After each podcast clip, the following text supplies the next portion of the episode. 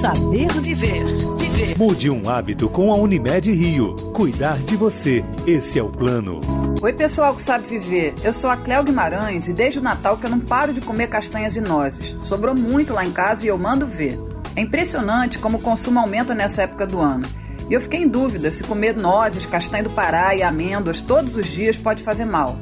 Então eu procurei a Fernanda Serpa, que é mestre em nutrição funcional, e ela me disse o seguinte: consumir regularmente essas oleaginosas faz bem para a saúde e está associado a um menor risco de várias doenças, incluindo diabetes, Alzheimer e doenças cardiovasculares.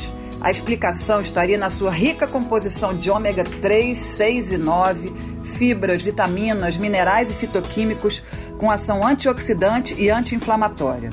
Mas ela lembrou que as castanhas em geral têm um alto valor calórico, então a gente não deve se empolgar demais como eu ando fazendo.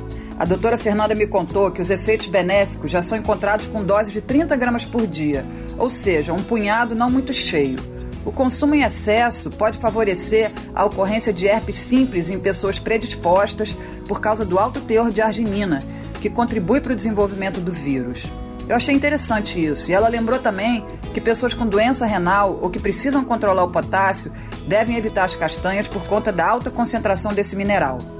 No fundo, no fundo, meus amigos, é aquela história: o negócio é ter bom senso.